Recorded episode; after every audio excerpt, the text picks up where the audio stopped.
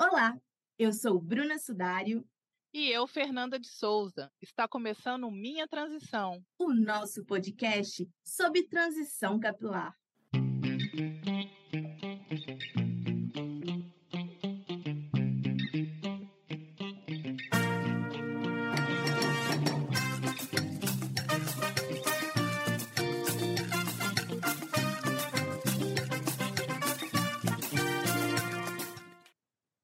Conhece? Sabe os seus limites, suas qualidades? Consegue enxergar os seus defeitos e lidar com eles? Se todas as respostas forem não, posso te dizer que o que te falta é o autoconhecimento, aquela minuciosa investigação sobre si. Desenvolver o autoconhecimento é entender os seus conflitos e medos e conseguir usar tudo isso a seu favor. E podemos concluir que esse processo tem tudo a ver com o nosso cabelo. E para falar mais sobre esse assunto e como o autoconhecimento tem ligação direta com a transição capilar, estamos recebendo hoje no Minha Transição a jornalista e empreendedora Deise Anunciação. Oi, Deise, é um prazer receber você aqui no nosso podcast. Queria que você se apresentasse um pouco melhor para quem ainda não teve o prazer de te conhecer. Eu sou Deise Anunciação, sou soteropolitana de Salvador, Bahia, mas durante 15 anos eu vivo na ponte aérea entre São Paulo e Salvador. É, eu consigo, eu penso em conciliar a minha paz de espírito e o meu trabalho. A minha paz de espírito está em Salvador e o meu trabalho está em São Paulo. Então, durante esses 15 anos, eu consigo viver nesses dois ambientes, né? Eu sou jornalista de profissão, eu atuo no campo do jornalismo gastronômico e cultural, principalmente voltado para o é, afro-índio brasileiro. E também sou formada em design de moda. E em breve vou até começar um, uns conteúdos nas redes sociais para indicar, falar sobre beleza, sobre etiqueta para as mulheres, principalmente para as mulheres pretas, né? Que o mundo da beleza, da moda, sempre rodeou a minha vida. Né? Durante muito tempo eu fui modelo, foi um dos motivos que eu fui para São Paulo. Eu tenho um salão afro que se chama Balô Afro, ele existe há mais de 20 anos. E o objetivo de criar ele foi para que eu pudesse ser bem tratada nos lugares que eu não era. Eu não era bem-vinda nos salões de beleza. E é tanto que quando eu fiz o curso de cabeleireiro, é, não existia o curso para cuidar do cabelo afro. Eu falei, opa, peraí, como que é isso, gente? Né? E aí me deixou mais curiosa ainda para poder entender como que é isso.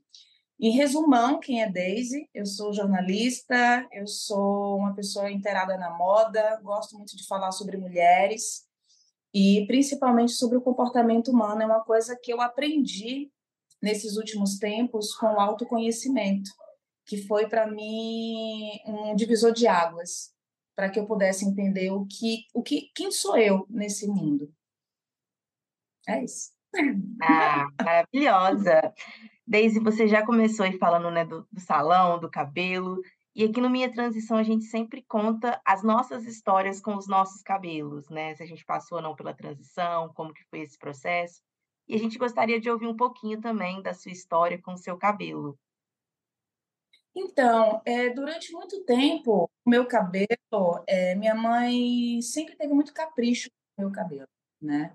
E esse capricho com o meu cabelo, eu cresci achando que meu cabelo sempre foi bonito. Eu nunca tive esse problema de meu cabelo tá feio, meu cabelo tá desarrumado. A maioria dos problemas das mulheres pretas ou das mulheres que têm cabelo crespo. Então, eu acredito que pela educação que eu tive, é, eu não tive esse problema de me sentir feia com o meu cabelo ou não saber manusear o meu cabelo.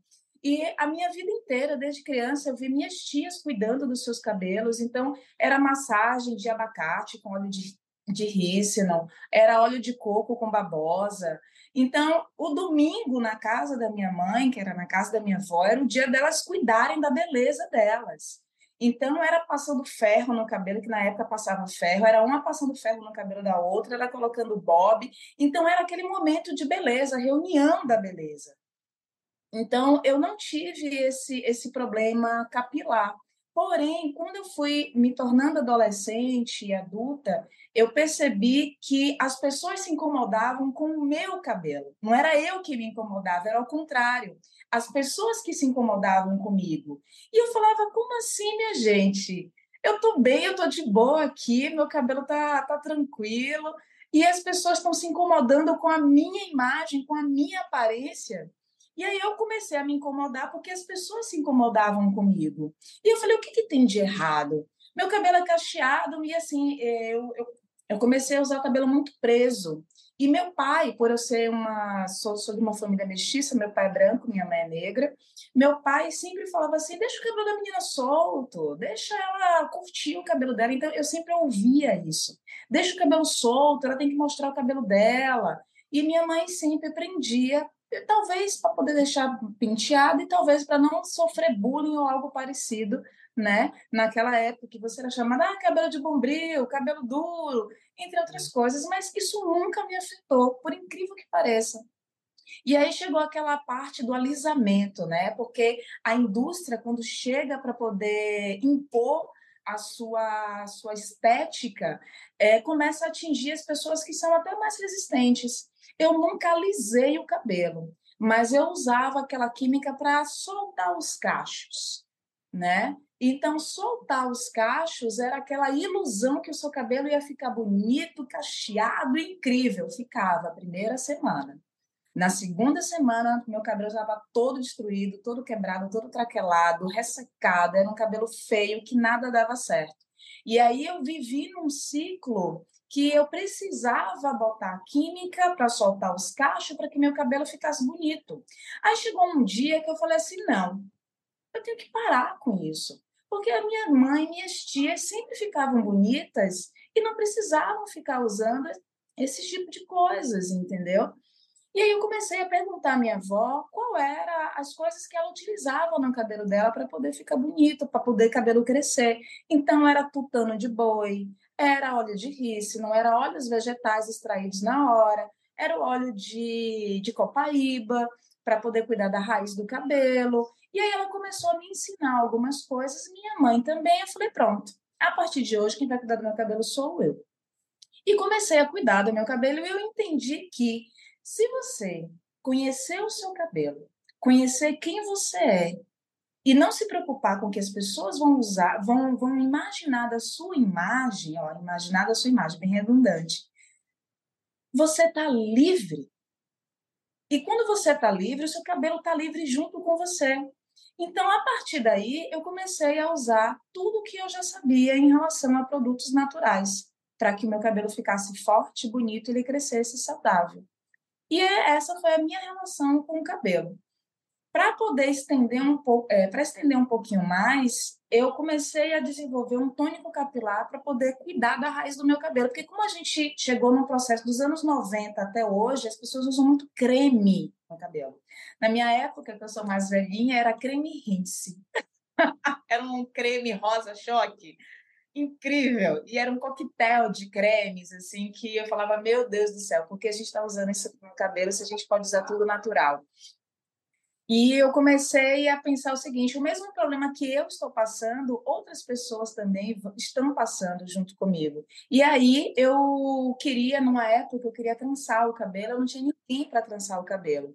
E eu pensei assim: eu fazia teatro na época, e uma menina chegou para mim assim: Ah, Daisy, você, eu posso te ajudar a trançar o cabelo. Eu falei: Ah, então trança.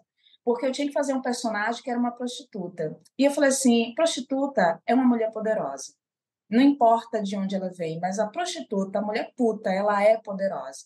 Então eu vou trazer esse poder nela nos cabelos. Então eu queria um cabelo comprido. E eu não tinha dinheiro na época, era o auge do mega hair. E eu não tinha esse dinheiro para botar o mega hair. Eu falei, ah, então vou botar a trança de caneca long, que na época era aquele cabelo de boneca horrível, horrível, fedido, pesado, brilhante. Gente, cacheado, embolava tudo, mas era o que a gente tinha para usar e vamos usar. E essa menina me ajudou a trançar o cabelo, minha mãe também ajudando lá a trançar o cabelo. Quando eu cheguei na escola, as meninas ficaram encantadas com o meu cabelo. Falou, Daisy, você trançou o cabelo, como você tá linda, pá, isso aqui, isso aqui, isso aqui. Eu falei, ah, se você quiser, eu tranço. Aí começou o meu momento de empreendedora. Comecei a cobrar as minhas amigas para trançar o cabelo.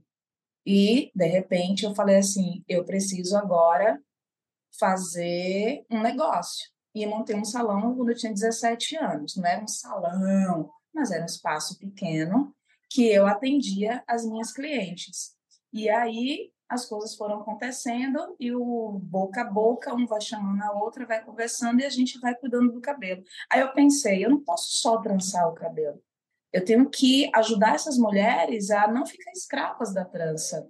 Porque eu comecei a perceber que elas tiravam a trança hoje e já botavam o cabelo hoje mesmo. Tirava a trança, já botava a trança hoje mesmo. Não deixava o cabelo respirar, descansar, porque tinha vergonha do seu cabelo, então não sabia como usar o nosso cabelo.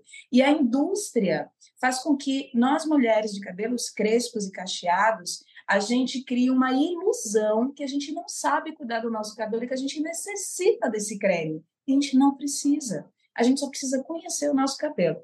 Eu sempre digo, autoconhecimento é tudo nessa vida. Verdade. Esse processo é, todo da transição mesmo, e essa coisa da gente trançar o cabelo e não esperar, não ficar com o cabelo natural, black, para ver como que é e sentir também, né? Eu acho que faz muita falta também.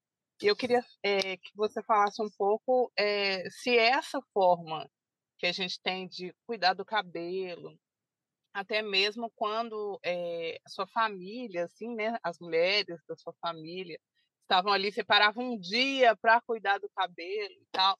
A importância disso para o autoconhecimento, assim, de saber como é o cabelo, que eu acho que auto se conhecendo a gente vai aceitar, eu acho, isso melhora, assim, e vai fluir, assim, de forma mais é, tranquila, né? Sim. O processo de transição capilar. É, a transição capilar eu sempre vejo de, de várias formas, sabe?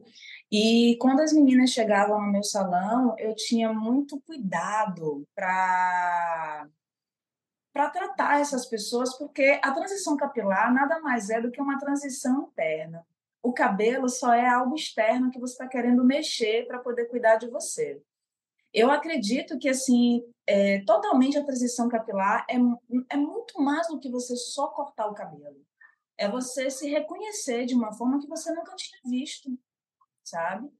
É você ter uma ligação emocional muito grande com o seu cabelo, porque o seu cabelo é a moldura do seu rosto, né? E falar e, e o cabelo fala muito sobre você. É, a, a, o seu cabelo é a sua imagem, descrever quem você é é um não é só um estilo. A gente acha assim, ah, vou fazer isso no meu cabelo, fazer aquilo. Não é só um estilo, é uma personalidade, é uma. Como é que eu posso dizer?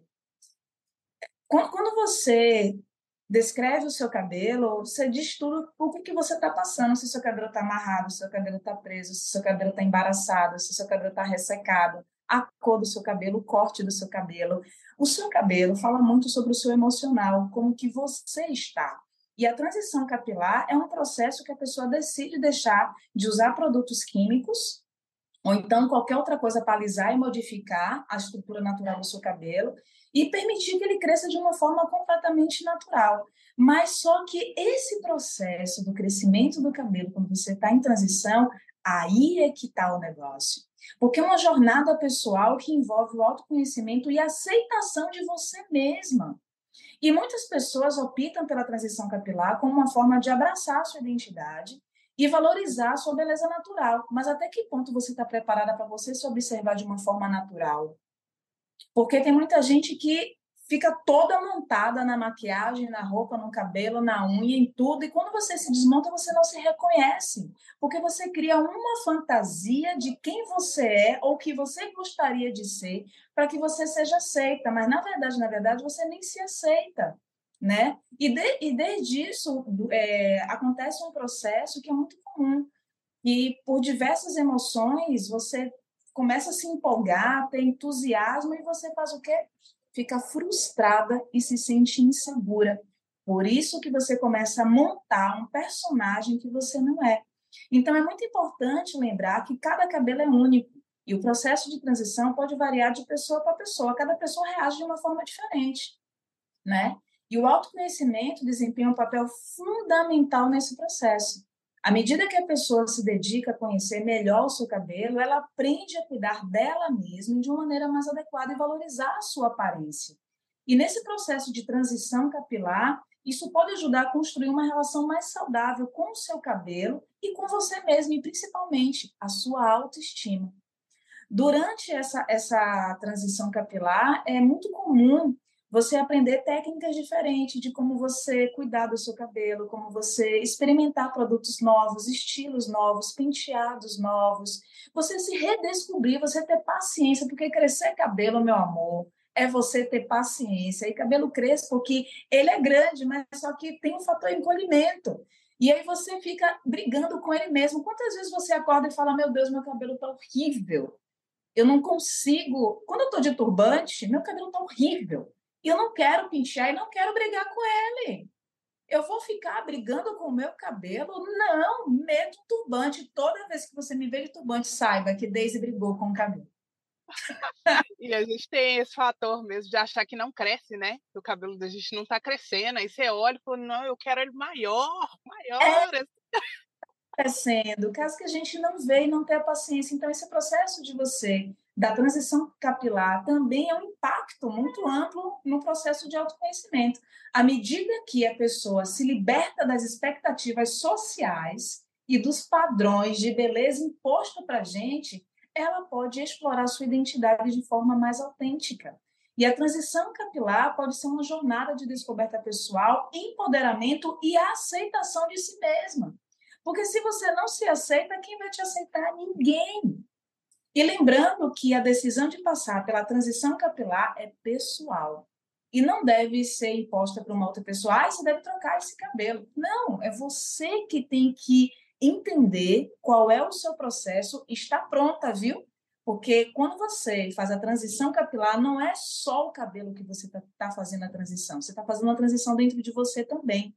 E a transição é um processo de você com você mesma. É um autoconhecimento de descobrir quem você é, quais são os seus potenciais e aonde você vai chegar. Porque o seu cabelo vai junto com você, ele conversa com você. O nosso cabelo, ele também é muito emocional. Quando, quando eu estou na rua, várias pessoas olham as pessoas na rua assim e falam: olha, essa daí está precisando de ajuda. Olha, essa daí precisa de um penteado novo. Essa daqui está tá passando por um problema emocional. Essa daqui brigou com o namorado. O cabelo denuncia a gente. O nosso cabelo mostra exatamente o que a gente está passando. Tem pessoas que estão tá ficando com. Ah, esqueci o nome da palavra. É... Com... Pessoas com caspa, pessoas que têm problemas no couro cabeludo, então que está perdendo o cabelo está tudo ligado ao emocional. A nossa imagem diz muito quem somos e o que estamos passando. E o nosso cabelo denuncia o que está acontecendo com a gente. Muitas vezes fala assim: nossa, que cabelo bonito, brilhante, sedoso, nossa, que mulher incrível. Ela está bem com ela mesma. Quantas vezes meu cabelo está extremamente ressecado, não é por falta de óleo, não é por falta de cuidado, não é por falta de creme, não é por falta de nada. Sou eu que não estou bem comigo mesmo. Muitas vezes eu estou. Quantas vezes eu fico assim? Eu moro perto da praia. Todo dia eu estou na praia, praticamente. Se fizer sol, eu estou na praia. Agora mesmo eu vou para academia, daqui a pouco eu vou para praia. Aí o que, que acontece? Eu passo, vamos dizer que eu passo a semana inteira na praia eu não uso uma gota de creme, porque assim eu vou gastar meu creme caro para poder sair na água salgada. Não vou, né? Não faz sentido, né? Não faz. Aí, nossa Deus, como seu cabelo tá lindo, você usou o quê? Água do mar. Não é água do mar, é porque eu tô feliz, porque eu tô bem, sabe? Então, o, o nosso cabelo fala muito sobre a gente. Então, quando eu falo de transição, quando falamos de transição capilar, Estamos falando de uma transição dentro de nós. Observe, uma mulher que tem cabelo comprido, do nada, ela raspa o cabelo, ela está revoltada com ela mesma. E com certeza tem relação com amor. Alguma desilusão amorosa. Ela vai lá e raspa o cabelo, ela corta o cabelo, ela faz miséria no cabelo dela, porque ela está brigando com ela. A mesma coisa as mulheres que, que do nada, assim, faz uma coisa radical no cabelo. Ela acha que ela mudando a aparência dela, ela vai mudar algo dentro dela, porque ela está gritando por dentro querendo mudanças e ela não consegue. Então ela vai lá e mexe no cabelo. O cabelo para a mulher é uma coisa muito sentimental, é uma coisa muito importante. Então, quando vocês pensarem, meninas, em transição capilar, não entre só por uma questão de moda, ou porque alguém falou mal do seu cabelo, ou porque você está cansada desse cabelo. Pense na questão de que você está precisando de mudanças, você precisa mudar e você inconscientemente começa a castigar o seu cabelo. Não castigue ele não, ele não tem nada a ver com isso. Cuide dele, ame ele, vai lá, dê uma hidratação no cabelo. Está revoltada com o mundo, então brigou com o namorado, com o marido, ficante, sabe lá essas pestes aí. vai hidratar seu Isso é vai... muito real, porque eu passei pela transição capilar depois de uma desilusão amorosa. Viu? Tá vendo que eu não sou maluca? É exatamente isso. Toda mulher que passa por uma desilusão amorosa, ela vai expressar através do cabelo o que ela está sentindo. Eu, quando tive a desilusão amorosa, não sei se foi uma desilusão amorosa, se foi um conflito, não sei muito bem o que aconteceu. Foi quando eu conheci o autoconhecimento. E eu queria umas tranças longas, queria cabelo grande para me sentir poderosa, para me sentir empoderada, para me sentir incrível, sabe? Mas não adiantou você ter todo aquele cabelo, você tirar todo aquele cabelo se o problema estava dentro de você. Então eu precisava, eu queria mostrar uma coisa, mas por dentro estava outra. Então é muito importante a gente entender como que nós estamos em cada problema emocional, para que a gente possa resolver de uma forma muito simples e direta e que não venha castigar a gente. Porque nós mulheres a gente nos castigamos muito, primeiro por cobrança social, segundo porque a gente se cobra mesmo, e ah, o que é mulher e o que é homem? Não, gente, somos seres humanos, somos todos iguais. A diferença é que, que um tem pênis e a outra pessoa tem vagina. E tudo isso é Mas... é autoconhecimento, né, Deise? Você foi falando e só vinha na minha cabeça o quanto todo esse processo, essas mudanças, né, esse se enxergar, esse se libertar desses padrões sociais, quanto tudo isso está relacionado com, essas, com esse processo de autoconhecimento. E junto com essas mudanças vem, acho que também inquietações, muitas questões, muitas dúvidas. E o que, que você diria assim para as pessoas que estão nos ouvindo de como levar todo esse processo de autoconhecimento, dessas mudanças, dessas libertações de padrões sociais com mais leveza? É possível, né, levar tudo isso com mais leveza, né? Como, como fazer isso, né? O que você poderia dizer para a gente também? Eu acho que é como eu digo para minha mãe o tempo todo: todo mundo tem capacidade de aprender algo. Agora, desenvolver muito bem, aí se chama dom. Nem todo mundo tem dom. Cada um precisa encontrar qual é o seu dom. O que, que você faz muito bem que te deixa feliz? E o que, que você conseguiu aprender? Todo mundo é capaz de aprender a mudar de vida, mas a nossa vida só muda quando a nossa cabeça muda. Não adianta as coisas mudarem à nossa volta se o nosso cérebro não muda. Então, todas as mudanças começam dentro da nossa cabeça. E com toda certeza absoluta, viver bem é um foco de vida. Um dos meus focos de vida é viver bem, viver leve, viver tranquila.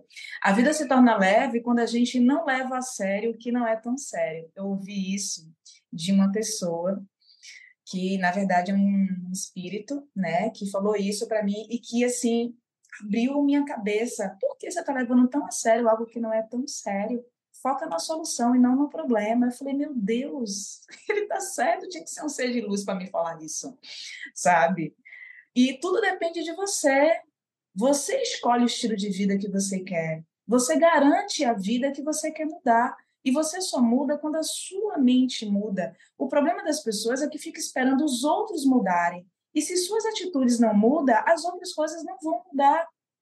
E viver é um processo que envolve enfrentar desafios, lidar com adversidades e lidar com responsabilidades também do seu dia a dia. Até que ponto você está responsável pela sua vida? Até que ponto você está focado e determinado a resolver os problemas da sua vida?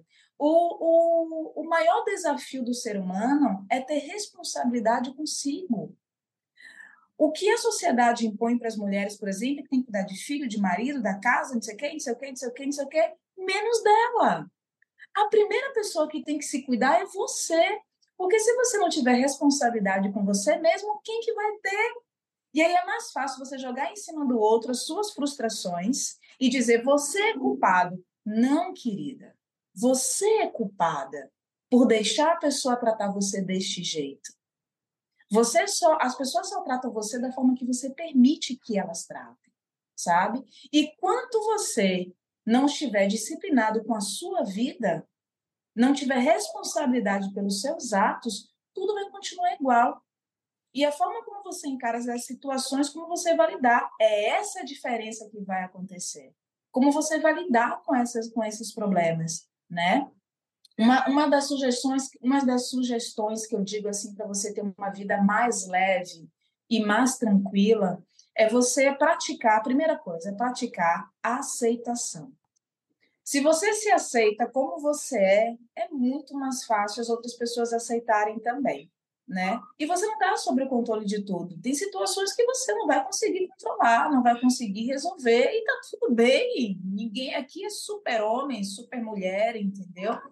O problema é como você vai mudar e influenciar tudo à sua volta. Porque senão as coisas não acontecem e você fica paralisada, querendo que as coisas aconteçam e nada vai fluir, porque você não aceitou a situação do jeito que está. Entendeu? Outra coisa que eu sempre falo é a gente praticar resiliência, né? É, como você pode recuperar e se adaptar aos desafios? Acontece, a pessoa está assim, ó, sempre naquela linha reta. Aconteceu uma curva, pronto, a pessoa se perdeu, não sabe mais o que fazer da vida. Você tem que ter plano A, plano B, plano C e, e vivendo os obstáculos, entendeu? E todos os obstáculos eu vejo como oportunidade. Todo problema que acontece na minha vida, eu vejo como uma oportunidade. Eu digo, tá bom, eu já tenho um problema. Qual é a solução? O que foi que eu aprendi aqui? Eu posso estar tá acabada, eu posso estar tá, assim, na lástima, mas eu sempre vou pensar como eu posso tirar algo de bom dessa tragédia que aconteceu na minha vida, sabe? E outra coisa, pedir apoio. Muita gente tem vergonha de pedir ajuda quando você está mal. Gente, peça ajuda a sua mãe, a seu pai, a alguém que você confia, um amigo, um namorado, não importa, peça ajuda se você realmente acha que precisa de ajuda, né? E outra coisa que, para finalizar, dessa questão de você estar tá leve, é o seguinte: equilibre a sua vida físico, mental e espiritual são três coisas que eu mais falo nas minhas redes sociais. Equilíbrio é uma pirâmide físico, mental e espiritual. Se você está equilibrado espiritualmente, mentalmente, fisicamente, meu amor, você vira uma muralha. Nada vai atrapalhar a sua vida. Nada, nada, ninguém vai perturbar a sua vida, né? E assim, quando você experimenta de diferentes oportunidades, seja ela positiva ou negativa, cabe a você saber como tirar o melhor proveito disso. E ter uma vida tranquila. Por que é uma vida tranquila só ter dinheiro na conta e gastar milhões? Não.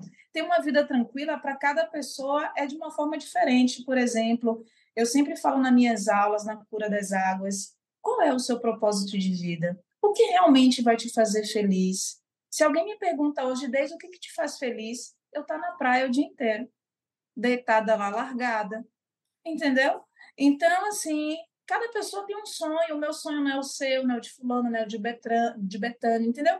Então, cada pessoa tem uma forma de sonhar, e dá para todo mundo. Deus é tão incrível, tão maravilhoso, tão pleno, que ele criou o mundo de uma forma tão expansiva. É só você olhar o céu, não tem limite. Você olha para as matas, não tem limite. Olha para o mar, não tem limites. E por que nós, seres humanos, somos tão, tão limitados?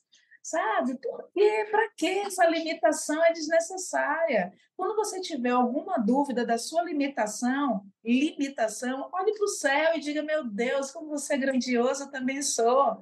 Sabe? Não tenha medo. O medo só o medo faz parte da nossa vida, mas a gente precisa encarar ele. Verdade. Desde a gente já está chegando no finalzinho. E eu queria que.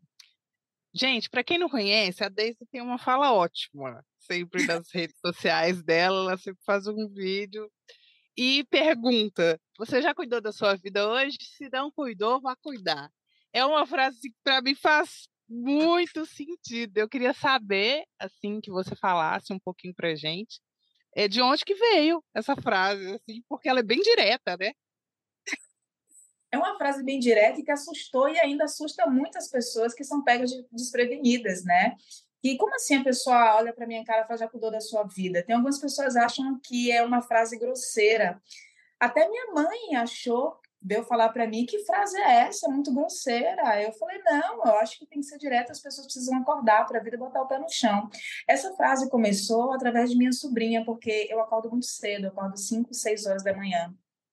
E aí eu vou praticar yoga, vou dar um mergulho no mar, vou cuidar das minhas redes sociais, vou trabalhar e a minha vida vai seguindo.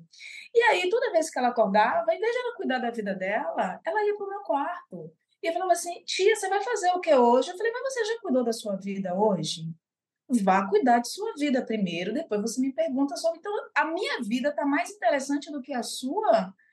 E aí eu comecei a falar sobre isso todas as vezes. Eu falei assim, poxa, se a pessoa está preocupada com a minha vida e não se preocupa com a dela, é porque a vida dela não tem sentido. A vida dela tá oca. Eu falei, então vamos começar a preencher a sua vida de responsabilidades. Você tem 10 anos, então você precisa começar a ter responsabilidades, começar a criar uma vida interessante para não se preocupar com a minha. Então, esse, esse, esse jagão veio veio nesse sentido de você cuidar da sua vida. E aí eu comecei a perceber que quando eu falava isso nas redes sociais, tinha todo tipo de reação. Tinha reação positiva, tinha reação negativa. Eu falei, pronto, essa essa frase vai ser a frase que acorda as pessoas todos os dias para que elas possam entender que a vida dela tem que ser interessante. Você pode ser até fofoqueira, não tem problema. Você pode até procurar saber da vida do outro, que fofoca é bom de vez em quando, mas a sua vida é muito mais importante. Você preencher a sua vida de coisas boas é muito mais interessante. Você tem uma disciplina, uma responsabilidade e amor próprio. Isso faz com que a sua vida seja interessante. Então, quando eu falo, já cuidou da sua vida hoje, e as pessoas me respondem, vou cuidar, já cuidei. Isso, para mim, traz um retorno tão maravilhoso que faz com que as pessoas acordem e digam: não, peraí, eu tenho que cuidar de mim. Porque vem aquele turbilhão de coisas que aconteceu durante a minha vida toda. É o quê? As mulheres da minha família, que são mulheres negras, cuidar, tirar um dia para cuidar do seu cabelo, cuidar da sua beleza, sabe? Meu pai, ele acordava de manhã cedo, às cinco da manhã, para poder. Ele tinha uma rotina de ir na praia, tomar o banho dele de mar, voltava com manteiga, pão, que requeijão na época e o café e me acordava e dizia você precisa acordar cedo para trabalhar, para estudar, para ter uma responsabilidade. Então você precisa ter uma função. Então, quando você, quando eu falo já cuidou da sua vida, é você acordar já com um, um compromisso com você. Cuide de você primeiro, cuide dos seus, é, dos seus deveres, das suas tarefas e vá vivendo a sua vida para quando chegar no final da tarde você está tranquila, você está de boa e você fazer algo de especial para você ou simplesmente não fazer nada. Ah, que legal. Daisy, só te agradecer por essa conversa tão incrível, assim, tão enriquecedora com a gente mesmo.